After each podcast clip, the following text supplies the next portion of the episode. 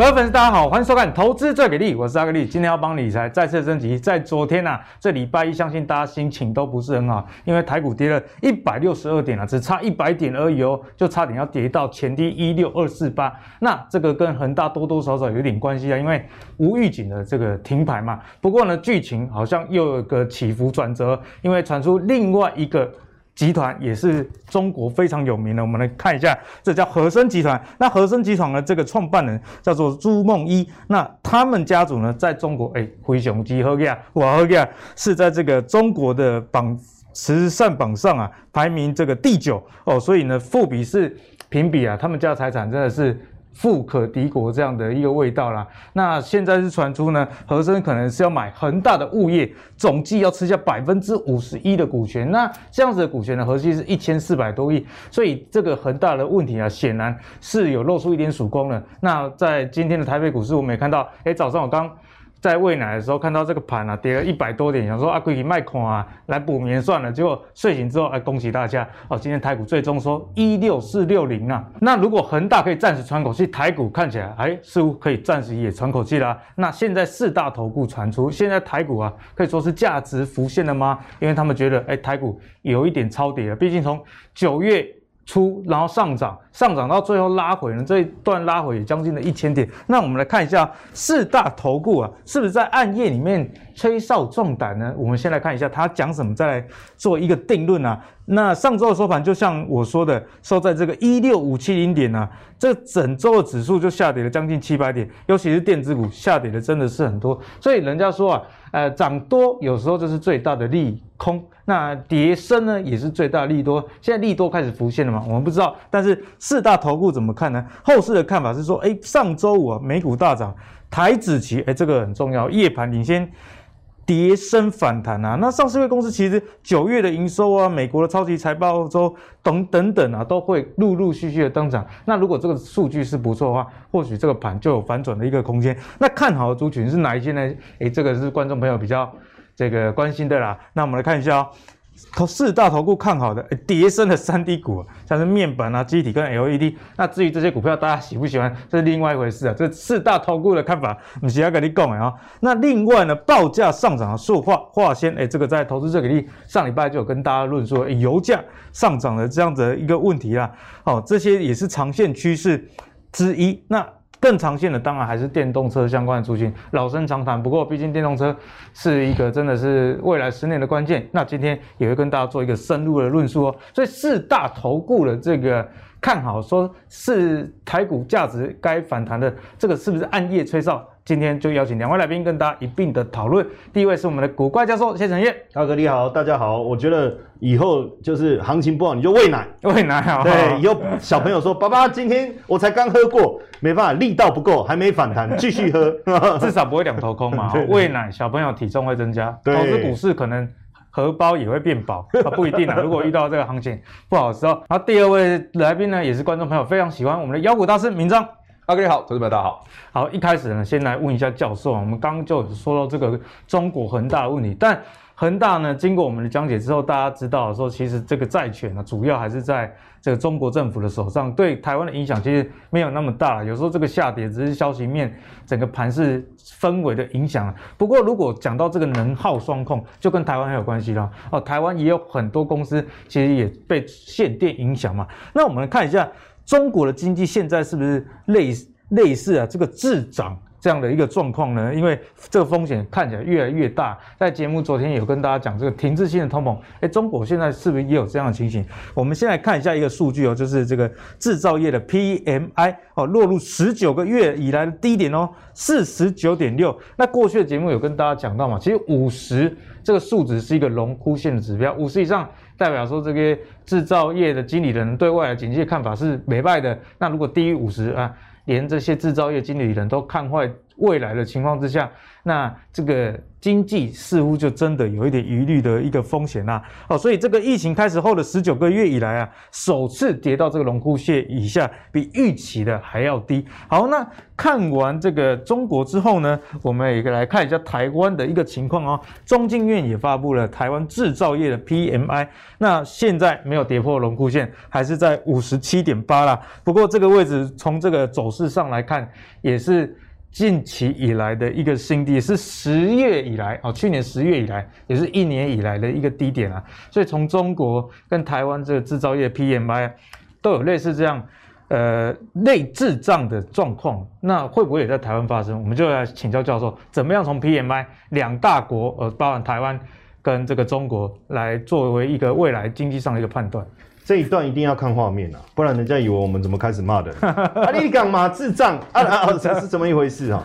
其实我觉得最近确实股市还是有一些风险。虽然说今天台股呃，我觉得非常好，就是你一开盘先杀下去，呼，你如果今天开盘还涨，我这我只要还担心杀尾盘呢，对不对？你别你现在还是会怕，你对市场还是要尊重哦，融资今天还是要减少，那这哎，然后再顺势的再回来，我觉得这是一件。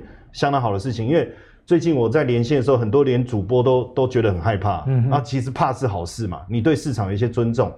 但是毕竟啊，呃，大陆限电的这个问题啊，我我跟各位讲啊，它它只是冰山一角。为什么它是冰山一角呢？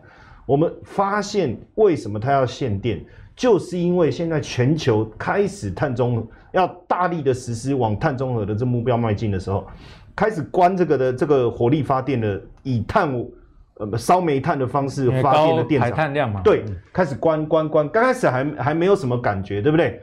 啊，为什么？因为疫情发生嘛，嗯、你你整个电厂的用电量是不是下来了？大家也不觉得不以为意嘛。结果没想到疫情恢复以后，大量的用电需求产生的时候，发现嗨呀不搞，电不够，嗯哼，结果天然气的价格狂飙啊！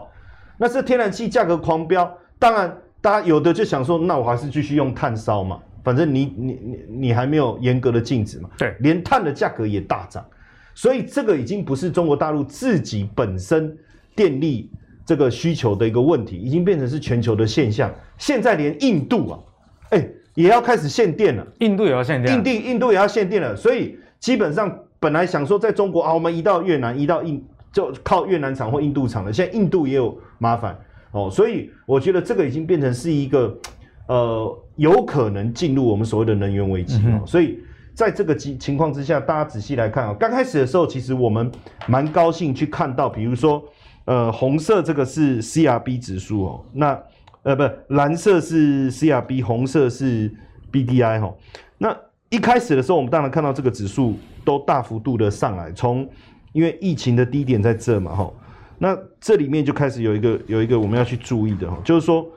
当它从低点上来的时候，我们当然看到经济复苏的力道，我们心里面当然是高兴的，因为你看到经济开始强力的一个复苏嘛，重新的活络。那在这个过程中，其实联总会主席鲍尔一直认为说这只是一个短期的现象，可是前几天他去听证会的时候说，他担心可能不是短期。啊，这都跟你讲啊！我们在节目里面不是一直讲吗？我说我不晓得连那个鲍尔是眼睛隔到什么肉起来是不对，隔到什么肉这样？那怎么会一直？一直用短暂，我们所有的经济学家，包含我这个四分之一经济学家，我都觉得说这个不可能是短期的。现阶段你看到原物料一直涨，CRB 是综合性的嘛，包括农产品啊、天然气、石油啊、什么贵金属啊，如果它一直涨，那就表示不是某一样原物料上涨的推动哎、欸。嗯、哼那你 C 这个 BDI 也是啊。那现在麻烦的是什么？你回到之前的高点就好了嘛。CRB 如果回到要恢复水准嘛，现在不是诶、欸，它不止恢复水准，还继续冲诶、欸。你跟他说到这就好，他没有，他一里比一里冲诶。这个代表什么意思？原物料价格的上涨，当然会推动整个生产者物价指数的一个推升。更麻烦，我刚才讲天然气有没有？天然气，大家说老师还好啊，涨不多。哎、欸，开什么玩笑？我从一七年拉过来、欸，我只是要去证明一件事，它已经创了。近几年来的高点呢、啊？其实它创了七年来高点，我拉不到七年啊，因为我我就拉到一七年了，创了七年来的高点。这个是什么？这个是库存啊，库存越库存下滑这么多，我都在想，我有什么方式，我们赶快去投资天然气。低价库存快用完了。哎，而且碳中和这个不会改吧？不会改。现在大家只能想，不能说啊，不然能源的价格涨成这样，我们电价涨成这样，不然我们改一下好了，我们改成二六六零年来实现碳中和好了，对不对？本来是二零六零嘛，我说啊，不然后面加一个零好了，二零六零零，不可能，我觉得这不可能改。那不可能改的情况下，你必须替代能源补上，可是没有那么容易。为什么最近突然之间天然气的价格大涨？大家都觉得说不靠火力发电，天然气是一个干净能源嘛？另外一个我靠风力嘛？看没风哎、欸，就是不知道为什么全球最近都没有风哎、欸，没风啊！哇，现在现在突然发现有风是这么重要的这件事情，连水力发电都下降，嗯哼，那唯一靠太阳能，对不对？可是太阳能到底这个使使用率到什么程度？转换率啊，以及面积都是一个问题，所以变成天然气的需求就大幅度增加，这下就麻烦了。那你知道天然气价格一上来，一定会也会带动了原油嘛？所以原油库存，我们看了原油库存上游、下游的原油库存大幅度下滑。然后呢，现在这个欧佩克这这这两天不是会议吗？不增产。哦，这招厉害啊，对不对？马公基本上打来 key 你啊，你基本上增产，大概对赛，大概对赛，你看 key 个七把人家那个增产，然后做生意的话是这样，做生意的现在是我跟你讲，现在供不应求，我们现在就躺在那边，嚯，因为那未来如果这一波天然气的价格啊这么强劲的话，一定会大幅度推升替代能源，一定会，这个速度一定要加快，所以呢。未来石油的使用的需求会会慢一持续的下滑，科技的进步哦，车子啦、屋顶啊，到处大家都装太阳能板以后，搞不好以后连飞机都可以用太阳能，我觉得这不是困难的事情，只要你储能的能力够强大，对不对？好，那怎么办？那石油未来的需求一定会下降，没谈就叹气到，我认为啦，欧佩克他们不会那么快，这一次不会那么快，因为一定要坚持下去，让。这一个这个这个石油这价格上来这一段好好赚饱，所以呢，我们就发现说石油价格不断的攀升，对不对？哦，连期货的多单又重新回来，又开始增加，又开始增加。嗯、那在这样的情况下，上个礼拜美股是不是跌？对啊，坦白讲，大家为了美国债券啊什么这个事情，美国债务的问题，哦，当然很很很伤脑筋。麻烦大家帮我看一下。这是上礼拜哦，啊，全部都涨的。这这大涨，这是什么能源类的？而且一周的涨幅都在两成以上。像这种极端上涨，我们不要管它，因为可能代表它以前赚的是少之又少的，突然之间大涨，所以这种我们就不要看。但是大部分你看十几趴，这一周啊，平均加起来，我帮教授看，很可怕，至少超过两成啊。对啊，那那台没上个礼拜道琼是跌的，嗯哼，科技股也是跌的，可是为什么这个族群能大涨？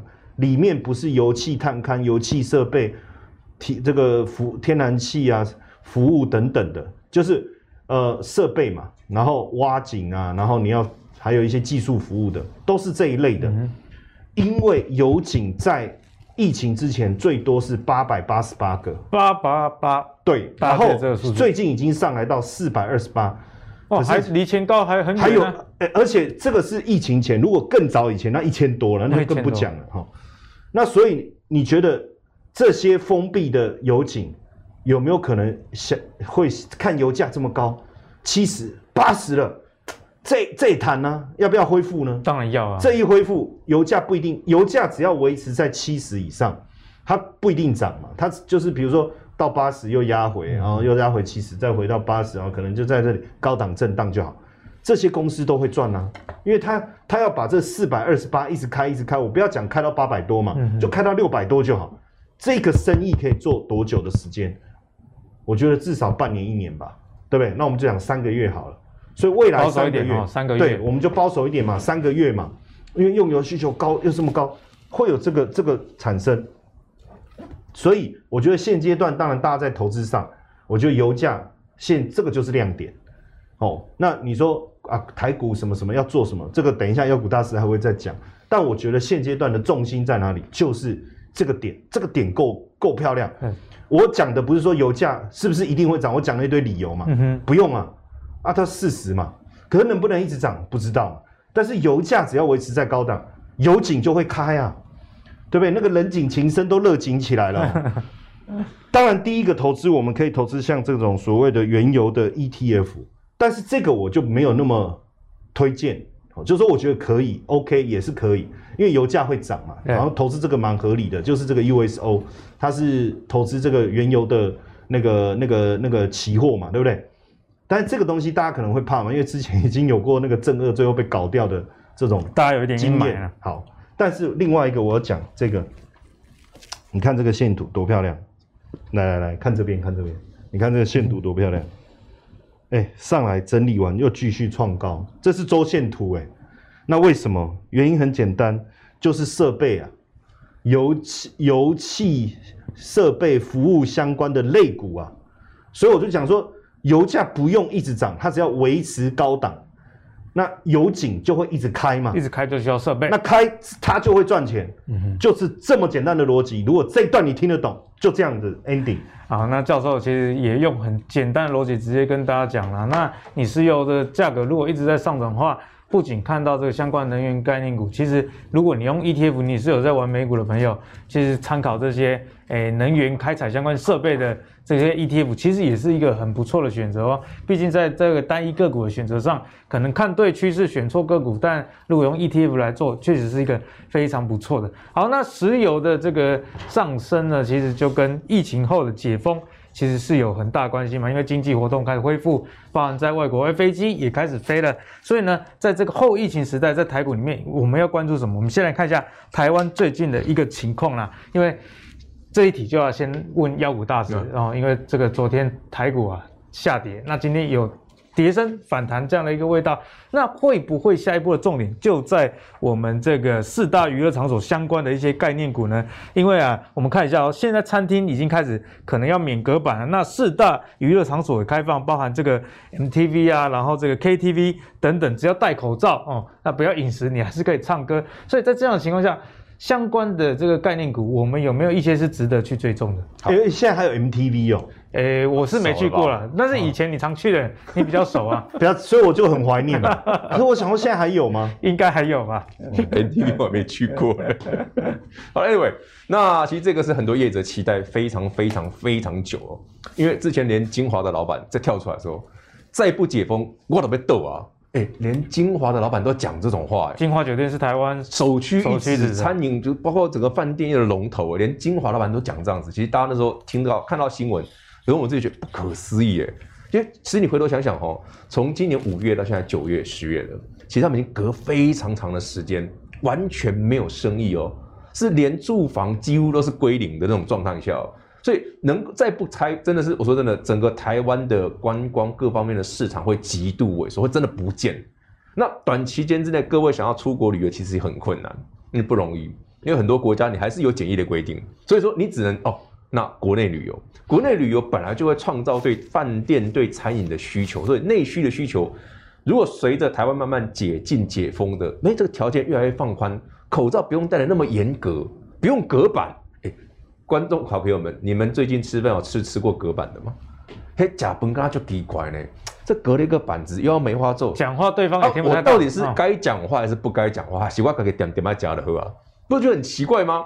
那去好更不用说，你说啊，我们去一般的小吃店哈，有隔板没关无所谓，假这的超霸你啊，你去好一点的餐厅，哇，对不对？多么有气氛哈，米其林餐厅隔一个板子，这能看吗？哎、欸，妖股大师，我跟你讲，那天去吃饭是，我跟家人之间有隔板，对我跟隔壁靠很近，对，就很奇怪啊，对啊，这个逻辑怪怪的，所以说我不知道这是什么逻辑。所以说，其实真的可以解禁，慢慢让大家哎、欸，疫苗打得越来越多的时候，这个条件放宽了。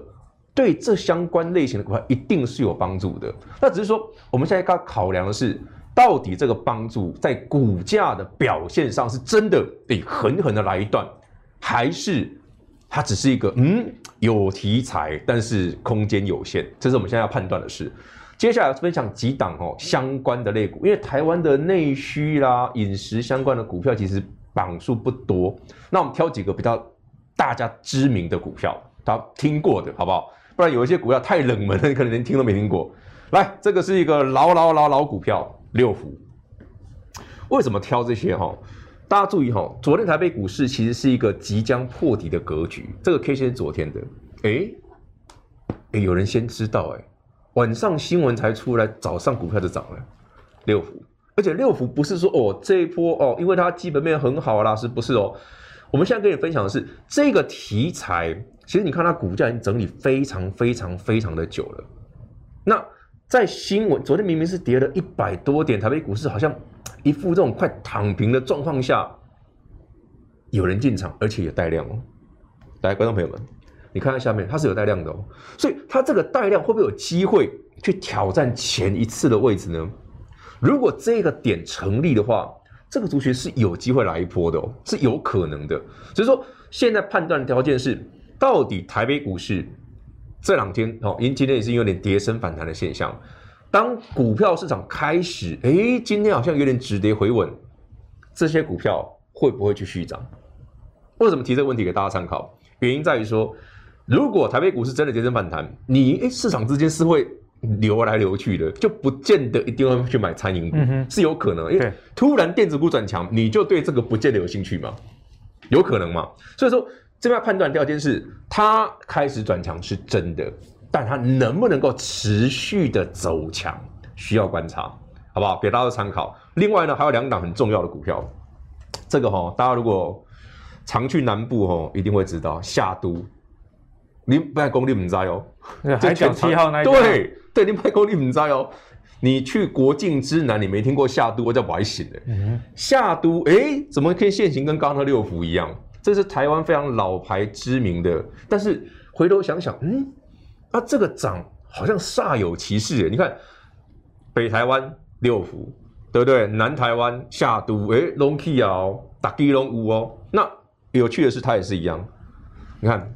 很久都没有人了，突然有量了，哎，这停多久了？我们看，你从你从技术线型看很有趣哦。这些股票不要先不要看它 EPS，因为过去半年的 EPS 都一定很烂，因为没东西，因为没完全没有生意，不用看。但是它突然有量了，有人先进场了，所以这股票就会有机会来一段。哦，从技术分析来讲就是这样子。只是说回头我们刚刚讲了啊，如果万一台北股市真的。从今天我们星期二的当下开始出现止跌的行情、反弹的行情，甚至就会来一波，我们就不敢确定说整个观光相关的、餐饮相关的个股会不会继续受市场青睐，因为它才涨一两天嘛。好，紧接着这一档哦，我觉得是里面最有机会的，整个餐饮观光的股票哦，你一定要看精华，它是龙头，它也是最重要的指标。台北股市今天星期二收盘哦。刚刚讲了夏都跟六福股价都没有继续走强，独独它连续性的走强。当然，我们可以说，哦，这是一个股价底部起涨的讯号，有可能，也可以说，嗯，啊，精华毕竟是龙头啊，当这个一开放一解禁的时候，哎，它的东西卖的比较好的啊，甚至搞不好会有商务客啊，这是有可能的。所以精华一定是指标。所以大家如果对这个观光相关的股票，你一定要去看精华。这是一个很重要的指标，所以呢，前波一百五十八块，来不？如果这样的股票都有机会看到的话，那它整个族群就有机会来一段，而不是说哦，刚刚有消息，哎，有啊，但是后继无力，那就很我那个很无趣。嗯、对，股票有时候哦，没有一段行情哈，今天买，明天卖，后天又追，其实那个很难做。我比较喜欢给大家分享的是，如果说这个观念是对的，诶，台湾开始解封，开始解禁，大家开始诶生活的比较正常一点，不要老是口罩戴得紧紧，然后吃饭还要隔板，这些股票一定会有机会，好给大家参考。但是我考我们考虑的条件是，到底台北股市这个资金的跷跷板会不会继续驻足在观光类股，还是说嗯，跨了点子过后马上移情别恋？是有可能的，所以你要买观光族群的时候，这几个角度都要一起考量进去，会比较安全。对啊，我觉得在短线的操作上，为什么大家难度这么高？就是现在资金啊，似乎只有一套，我跑来这里，这里涨了，其他的东西资金呢就被磁吸到这个上涨的族群。那等你要进场的时候，这笔资金又转移到另外一个族群啊。所以我最近自己也有是有买一些股票。那我在买股票的过程中，确实。也逻辑跟敏章刚刚讲的很像，我会观察，哎，这个我买的，比方说你买的是能源相关的，那你去看一些比较能源受害的，那如果能源受害开始转强的时候，你这个能源相关的，对，可能就没有那么强了，所以大家特别留意这些呃资金啊移转以及抢资金这样的问题。毕竟在盘势不好的时候，大家才会去提观光类股了。没错，不然哦，一般的情况之下，虽然我自己蛮喜欢这种内需股的，但是如果你对于多数的人而言，在盘势佳的时候，大家优先还是去看电子股，毕竟话题比较多嘛，那大家也比较熟悉啦，所以大家特别。注意敏章提醒的这一点哦。好，那接下来我们就要来帮大家做功课了。假设敏章讲了这件事情发生的话，那有哪一些族群是值得去关注的？刚敏章说，哎，可能资金又流到电子啊，像阿格力今天又有看到，我自己观察了这个半导体设备厂，哎，前阵子跌到这个是很惨啊，密密麻麻啦。那敏章上次不是跟大家说，哎，可能刚好是起涨点，现那时候到现在。半导体设备厂也说实在也没什么跌了，相对大盘对还算强势。那今天就看到，哎，一整个族群都红彤彤啊。所以循序的这样的逻辑，下一个红彤彤的电子类股在哪里？是不是跟四大投顾讲的这个电动车有关系呢？阿格力帮大家列出一个族群，就是电动车里面这个功率半导体。好，那为什么跟大家讲功率半导体呢？坦白的啦，讲电动车是一个。很 rough 很笼统的概念，因为电动车里面涵盖的东西太多。你说你做 Lena，你也是电动车，但是纯度真的那么高吗？那为什么跟大家提功率半导体？我们直接给大家看数据化的结果哦，好不好？传统的一台这个燃油车，红色就是燃油车，绿色的是这个电动车，绿能嘛，所以给它绿色的功率半导体的需求啊。那燃油车是一台大概要用到十八个，那这个电动车要用两百五十个哦哦，所以如果以成本来看的话。过往啊，这个功率半导体在燃油车要花七十一美元在功率半导体上，那绿能的电动车呢要花四百五十美元啊，那所以你就可以知道，边边每出几台车哦，这个需求真的是天差地远哦。你看光数量好了，就差了十几倍啊。好，那我们再看这个电动车总销量，二零二零年今年前七月已经卖超过两百万台电动车，而且这还是在很多国家这个 Tesla 的 Model Y。等等订不到情况之下，包含阿克力自己也非常想订，所以有在关心。那今年可能会超过这个四百万辆。那二零三零年呢？你看全球电动车预估啊，这个销售数字是两千五百万辆。那量这么大啊，那我每一台车每每每出几家车，功率元件的需求又是十几倍。在这样的前提，我们就要来看一下功率半导体元件这个类股投资方向，我们该怎么看？我们先请教授帮我们做一个全面的解析。好，当然基本上短线上电动车在现在限电的议题之下可能会比较弱，这个是合理的。题材上，对，因为因为最近十一长假很，这个我们在看大陆电动车其实卖的之前就卖的很好，对不对？就在高速公路上有人因为塞车啊，他那个在路上塞车，他就停下来，全家人跑到。跟那个中间安全岛干嘛？在吹风啊！哦，因为塞车塞到不敢开店呐、啊。为什么？因为开店开冷气，焦虑。哎、欸，哎、啊，会焦虑啊！啊，就像没电没安对不对？好，然后甚至这个充电桩，其实人多的时候你，你而且你现在你要快充就很难了。你慢充充一次充饱要四个小时哎，那要充饱，大家在那边抢电动车，哇抢，就两干你幺五大师，我我操你幺五大师，前面还排四台车，要充到什么时候？对 对对，所以抢电动装，所以短线上当然对电动车的销售方面一定会有一些冲击，可是就长线的角度来看，为什么会缺电？就是因为要往碳中和这个脚步迈进，所以这个概念是比你你燃油车难道？就你燃油车燃油这个碳的排放越严重，那我这边电厂节能减碳就要更严重，嗯，就要更多，对不对？对。所以假设今天我的燃油车全部变电动车了，坦白讲，我这边火力发电我马不会惊嘛。所以其实它这就是一个跷跷板的概念。所以长线来看，电动车还是一个重要。当然，除了因为刚才呃阿格力你讲这个是一个非常重要的概念，其实 MCU 的使用会大量的增加。第三代。半导体的这个晶片的使用会大量的增加，但就整个评估来讲，其实我把一些有的没有无谓的我都把它删掉。哦，我留下这几个，我觉得对未来整个呃车用，尤其是我我当然不是讲燃油车，我就是以这个电动车的角度去看哦，对，它会会速呃大幅度的时候，因为你你你功率元件使用的增加，你被动元件势必也要增增加嘛。再加上它有很多的一些相关的一个配备也会跟着提升了哈，所以这个名单呢，我我特别筛选过的哈，就是说基本上你要去追踪，因为它有几个特色。第一个是什么？它毛利率是比较高的，因为基本上你毛利率高的公司，你在整体的这一个运作上你会相对的有竞争力，哦，这是一个非常重要的。第二个就是说，那你有竞争力，你有没有赚钱能力？这个也是巴菲特最喜欢用的，叫做 RO ROE 嘛，也就是说你帮股东赚钱的能力，哦，股东权益报酬率。那这几个呢，当然有的就比较少，哦，有比较少，我特别圈一下比较少的，我们之后你就可以不用特别关注。但是但是其他几个哈，其他几个其实连股东权益报酬率都很高。嗯、那再来就是说，它的本益比又偏低，也就意味着这个公司是有竞争力，毛利高是有竞争力。然后呢，股东权益报酬率高是有赚钱，又会帮股东赚钱。然后再来本益比又低，代表便宜。所以如果照这样来看，其实国巨目前来看，确实还是一个非常好的。然后像虎脸，好，虎脸它是这个这个呃汽车动力安全，对吧？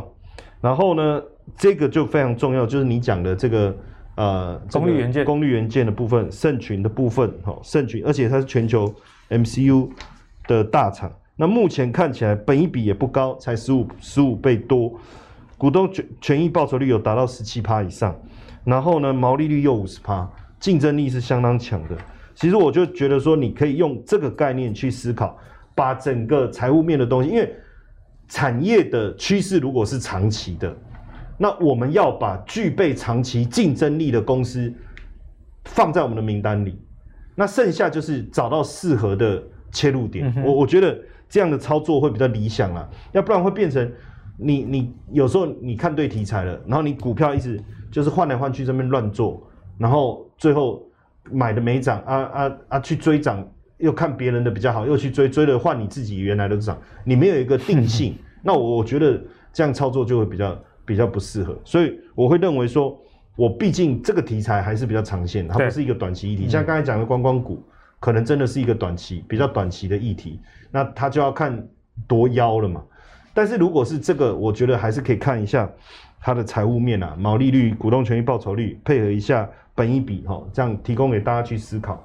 对，所以教授呢有用比较严格的选股的标准来提供给大家做一个参考。从毛利率你可以知道说，哎，公司是不是有竞争力的？因为一家没有竞争力的公司的毛利率不可能很高的啦。那另外 ROE 这个帮股东赚钱的能力，哎，这也是巴菲特常讲的哦。那一年超过十五 percent 以上当然是最好。那刚刚教授列了一些公司，哎，其实也都超过十五 percent。那教授果然是教授，还是非常严格。再加了一个本一比要一字头哦。你如果二字头，现在。台北股市这个盘实在太烂了，二字头嫌贵，那一字头这样相对就比较有一个安全的边际啦。好，那接下来继续请教一下铭彰，在这个功率元件的部分，那如果我们用比较妖股的角度，有没有一些公司啊是值得大家去做追踪？好，那其实这个功率元件的部分哦，因为刚刚教授讲的真的是属于那种，我觉得是那种正派的走法。正派，对，这因为这因为那些股真的不一样。别给他拍了，陈铭彰的店，长一些长得奇怪的再来找我，因为刚刚教授选的股票其实很多都很喜欢。来，那既然是妖股大师要讲的妖的股票，但是要先讲哦，整个功率半导体的方向哦，其实它这个产业方向是正确的，所以你先从产业正确的角度来抓，诶，我知道这个题材是个长线的，我再去抓里面我有兴趣的股票来选择，你的成功率会比较高哦。不要说哦，今天就是诶，这个产业好像也好，诶，那个也不错，对不对？我家求票求那个。俩孤招比是常有的事啊，这是很容易的哦。所以说，既然你喜欢锁定，哎，电动车，哎，功率半导体，这是个长线的题材，好好的把里面的股票研究一下。那你说，哎，我就是喜欢里面，我有两两三档，我做它都特别顺手，你就专门做它们就好了。哦，不用不用它跳过来跳过去，哎，隔壁那个某某大师说什么不错，我就跳那一只，啊，那个股票好妖，我不会做，不用这样子，简单操作反而容易赚钱。我，给大家参考。来，真的妖的来了，这个很恐怖哦。整个功率半导体里面有几档股票好，股本非常的小，小到你可能都不想这什么东西这样子。这是其中一档，它切入了整个 GaN 系统的功率半导体，但是哎，公司不错哦，你看股本才三亿多，但蛮赚钱的。哎，碳五块呢，没卖呢，上半年五块呢，说今年调整一个股本不错呢。哎，啊，这股价怎么这么丑？不要怀疑。不是他的问题，这台北股是过去这个月很多的中小型电子股都长这个倒霉样，嗯、对，这不是他的问题哦，这长得讲难听点，长得衰样嘛，因为一路破啊，这不是基本面问题哦，而是说这个市场因为现在资金比较有限，好，不是说哎呀这个这个那个万箭齐发这种不是，是单兵点火型的。哎，A 族群涨，B 族群就乏人问津，他也是这样。公不是公司不好，但是呢，这个股价哦，既然这个题材是对的，你把它看一下，哎，哪一天它资金回来有人青睐的时候，你再进场就好。就是说，我们先把好标的告诉各位，像这种，注意看，它一发动就是长这样子的，一大波，很远。然后呢，不来的时候呢，你也不用理它，它很久都不会来的，它可不可以等半年才来一次？可是这种股票好玩在哪里？既然它公司不错，产业长长产业的长线基本面是对的，那公司也蛮赚钱的，只是股本小了点。那这么小股本的股票，过去这几个交易日，台北股市就杀的这么狠，诶，万一未来几天、未来一两个礼拜开始，诶，人家跌这么深，诶，突然有人青睐了，你搞不好你就抓对了，嗯、你又抓到一只标股了，是有可能的。好他还有个好朋友，这两档一起看，大中跟捷力，你要一起看，真的是长同样一个衰样。他们两个哥俩好，就是后期尊头对不对？这个有福同享，有难同当，对，绝对不是哦那种哦自己爽别人不要的那种。一能用啊那种，你看好的时候哇，真是很彪哎！你看它可以一波从看这一波一百出头直接涨一倍哎，一次就是一倍，然后呢，好几个月都不动。所以你要抓这种股票，有个铁律原则：黑的时候便宜的时候，你再看它就好。你不要说哇，这一波好强，我追啊。呃，通常追上去吼，下场都不好。我去盖波没有一次不出事的，因为你去看这两股票的特色，整个 IGBT 跟供应半导体相关的吼，这个才三点五亿啊，刚刚那个才三点三亿啊。但是为什么这种股票很多人会喜欢？很多我其实我常有一些投资朋友们，他哎哎，怎么你也有大中，他也有大中？因为这种股票常常有分析师会在节目里面介绍，因为它够标，它够标，每次来就是五成一倍，所以一般投资人看到这种股价大涨是会很兴奋的。哎，这公司就后面哎很赚钱呢，跳下去以后通常没好事，因为它股本才三亿多哎，拉了那么凶，公司那么赚钱，难道人家不会出货吗？前面买的人不会出吗？一定会，所以这是标准的妖股典范，就是好的时候狠狠赚，但记得一定要跑。你不要每天都想着哦，这个吼可以把它搞得天长地久，不会啦。它它业绩很好，行情很好的时候，通常都得卖了啦。那最近刚好相反，哎，公司很赚钱，但股价很低迷，哎，你就可以留意一下。好，最后最后讲一档我们的老朋友，功率半导体吼，总要原料吧？我发现原料比较强，汉雷。哎，现行走势就跟大家讲的答案哦，完全不一样，而且更猛的是。今天台北股市才刚刚反弹嘛，它今天涨七趴了，它又快回去了。这不要再问我说，你说了不合群的公司了。对，不要再问我说，为什么又要介绍一个只赚零点一元、零点零一元的股票？不要再问我这个问题了。你要问的是，为什么它股价这么强？而，万一，呃，我最近偷偷偷看了一下人家的答案呢、啊，有有传言啊，它后面大概几个月的营收都还不错，就是有那种月月增的可能性啊，给所有有看这个频道的朋友参考一下。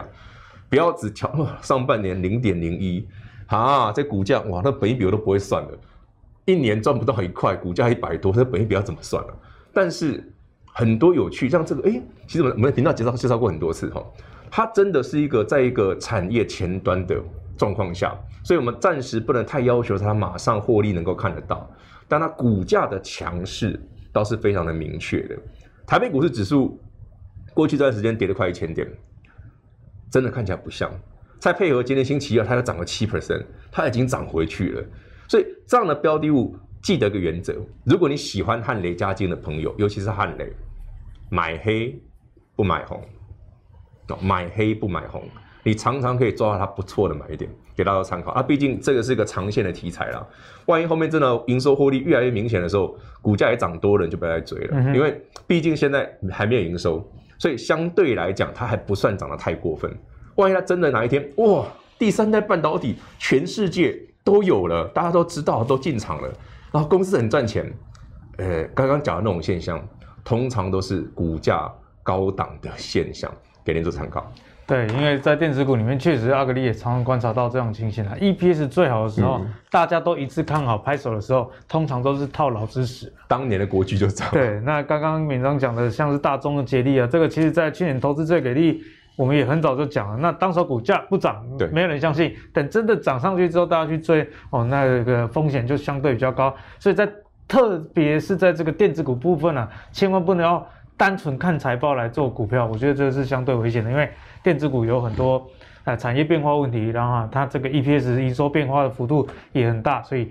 请大家务必持续追踪我们节目，我们节目也会帮你做进一步的一个追踪哦。好，那节目的最后要跟大家聊最近你们非常关心的能耗双控啊。那中国这个能耗双控，刚好阿格力自己手上也有这种半导体的公司啊，在中国也会被限电影响，真的是看得很讨厌啊。那我们就比较中性来评估，如果这个能耗双控持续下去，有哪一些族群是你要相对比较保守，哪一些又是比较乐观呢？我们先来讲坏消息好了。好，短期停工。会冲击到哪一些啊？就是我们节目也跟大家讲过很多的嘛，电子业的零组件啊，PCB，尤其是 PCB，你要看到它在这个被限电的这几个省啊，它产能是多少？我上礼拜投资最给力也有做一集，请记得回去复习啊。那被动元件、散热、电源等等啊，这些其实短期内你可能要保守一点，毕竟我们也不知道说这个限电要限多久啦，因为你也知道中国嘛。他他出什么招，你随时都是没有办法去预测的。那如果是比较可以乐观的族群呢？我们来先来看一下啊，减产导致报价调涨，那分别是塑化、钢铁跟水泥。像钢铁，大家都会觉得，诶他你你不是也是这个被管制的族群之一吗？可是因为报价上涨，所以在中国相关的这些钢铁股，其实他们的基本面还是很不错的。那如果有转单效应的话，类似像铜箔这个族群，那能源转型的商机，包含了发电、电动车跟储能哦，所以看起来啊有好有坏。那在这样有好有坏的情况下，我们该怎么样去做进一步的扫描？我们先请教授啊帮我们做一个全盘的一个整理。基本上啊，这次能耗双控啊，为什么会对？这个呃，反而是高污染的产业，就是它现在在控制，比如说水泥、纺织、钢铁、造纸、在塑化等等，大家会觉得奇怪、不可思议。实际上啊，在台湾，我们的水泥厂，比如说台泥、亚泥、信大，大概都六成，它的营收产能来自于中国大陆。哦，你说像台泥，它在广东、广西、四川、贵州都有厂啊，嗯，那这些都有影响，而且要涨价，对，怎么办？可是我们就就回推哈，二零一零年的时候也曾经发生过这样一个限电，导致这个产能供需没办法搭上。之前就发生过，之前就有，而且它一样就是也是进入这个第四季这个时间点。那当时的市场状况就变成水泥厂怎么办？因为你你供不应求嘛，那它就涨价了。哦，那一涨涨了二十到二十五帕，涨价涨了二十到二十五帕。其实九月份啊。各个水泥厂已经开始涨价，已经涨了两次了，哦，平均涨下来大概五趴到十趴，那预计接下来应该还会再涨十趴左右，所以应该也是会跟上次的涨幅差不多。那上一次当然不见不见得每次都一样，我先强调哈，上一次就是我讲二零二一零年这个事件导致这个呃他们必须调涨水泥的报价，对不对？大陆的水泥厂的价格涨了三倍，三倍，股价涨了三倍，哦，所以反而是利多哎，对，那当然当然。当然，对我们来讲，我们股价要这样涨不太不太一样啊，因为因为市场、两边的市场的属性还是不同。但是如果从这个角度来看，如果我们仔细去想，其实这一波能耗双控的议题出来，水泥厂的股价其实没有什么跌。对，我有观察到，没有什么跌。那跌当然，因为大家都跌，你也是要跌意思一下，不然被念嘛。大家都考不好啊，你考那么好，你现在是怎样？会被不合群，会被公干嘛？对不对？哦，那我们不要成为全民公敌，我们也是叠一下好了啦，艺术艺术节哈，对不对？好好。那其实我觉得，当然不是所有的水泥股都会好，因为有的本身就经营的就是边缘边缘哈。但是如果我们当然我我觉得水泥，我还是会特别就去看台泥跟亚泥啊。但是我还是把整个资料一起抓了，反正也不也没有很多档，我们就一起看。那在这里面，其实水泥股传统产业，我们大概注意几个点，一个是现金值利率嘛，就股现金股利的股值利率，再来是什么？就是现金股利，然后值利率，再来我我们也看一下毛利率，也看一下 ROE，跟刚才一样嘛，就同步这样一起来检查，就多了值利率这件事情哈。那基本上你看，像台泥亚泥，我先不讲哈，你看第三档这个叫嘉泥哦，你看它的毛利率是负的，这个啊，啊，结果你你。你因为这个题材，你跑去做加尼亚米淘派，嗯，就是它它涨价也没用啊，对不对？那所以当然，然后你再比对一下，哎，那你说，哎，信大，哎，你看毛利率不错，对不对？哦，那所以我们说实在，真的看起来就是台泥、亚泥、信大的毛利率是比较好的，比较优异的，殖利率也不错。然后 ROE 表现也好，相对其他的，他说这个 ROE 是单季的嘛？对，你看相对其他是不是也比较好？好，然后再来是什么？再来是，你看哦，它的殖利率，其其实台泥今年配了三点三七嘛，哦。那殖利率六点多，现在那当然就是明年能不能你因为今年已经配完了，嗯哼，所以你买了人家一体蛋扣个蛋，有没有？但是他最近填全席啊，所以代表他这个实力是够的。那如果明年也是能够配这样，你就参考这个值率就和现阶段这个就可以。所以你看台泥、亚泥还有这个信大的值率其实都不错。所以如果从这几个角度来看，当然。加上第四季有集团做账的一个议题在，那我觉得说水泥股就是进可攻退可守了。进可攻是年底做账行情嘛，嗯，那退可守就是值利率嘛。加上这个然后双控的议题，如果后面又放大的话，坦白讲对电子股的冲击一定会比较大。哦，刚才阿格力也有给大家看那个乐观悲观嘛，对，当然也有可能就没事了，这个我们不确定啊。所以我说这个叫进可攻退可守啊。就是说，如果真的股市大涨的时候啊，立马没没卖卖凶凶 key 嘛，对不对？至少它明年的殖利率给你，它就是一个防守型嘛。哎，如果大家都跌啊啊，它它又它它也有殖利率，哎，或搞不好他年底的时候也来一个作战行情，也很难说。所以我觉得是进可攻退可守。所以你看哦，台泥的这个走势哦，确实哈、哦，所以这一波这样子看起来就缓缓的，有没有？并不是一个很明显的一个修正模式，有没有？它就是慢慢慢慢慢慢慢慢，就跟着大盘一起。对，这个就是有时候，有时候你去，你你你看到别人都受伤了，你自己要想办法把自己的手弄一下。哦，看我也很严重，有没有？要有参与感这样。而且你看田全席的情况也是很好，对不对？而且我觉得重点是什么？就是这个投信啊，哎、欸，最近啊，大买，哎、欸，奇怪，伊嘛来买这种股票哎，所以可见啊，就我讲，它是一个进可攻退可守的股票，而且有个好处就是。其实融资都没有什么进来。其实我我我觉得今年有了航运三雄的经验以后啊，坦白说，有时候在看一些股票的时候，我觉得散户还是尽量不要来参与了。好好，就是说融资啊，啊哥，对不对？因为这样子一下子股价会涨太快，然后一下子又就这个涨势的就就又消失了哈。那当然，我们的我们的观众、我们的粉丝可以可以啦，他你们比较理性的话。哦，我就觉得还 OK。那另外一个，另外一个是什么？就是在刚才你讲到水泥之外，还有一个是塑化，对，同同样的思维，这是同样的思维。而且现阶段还有一个更重要，我们刚才前面不是要讲这个呃呃能源的这样石油价格的上涨？那基本上石油价格上涨对塑化族群来讲，本来就是利多嘛，你的价差就会出现，利差会出现，利差会出现，这第一个嘛，哈。第二个是什么？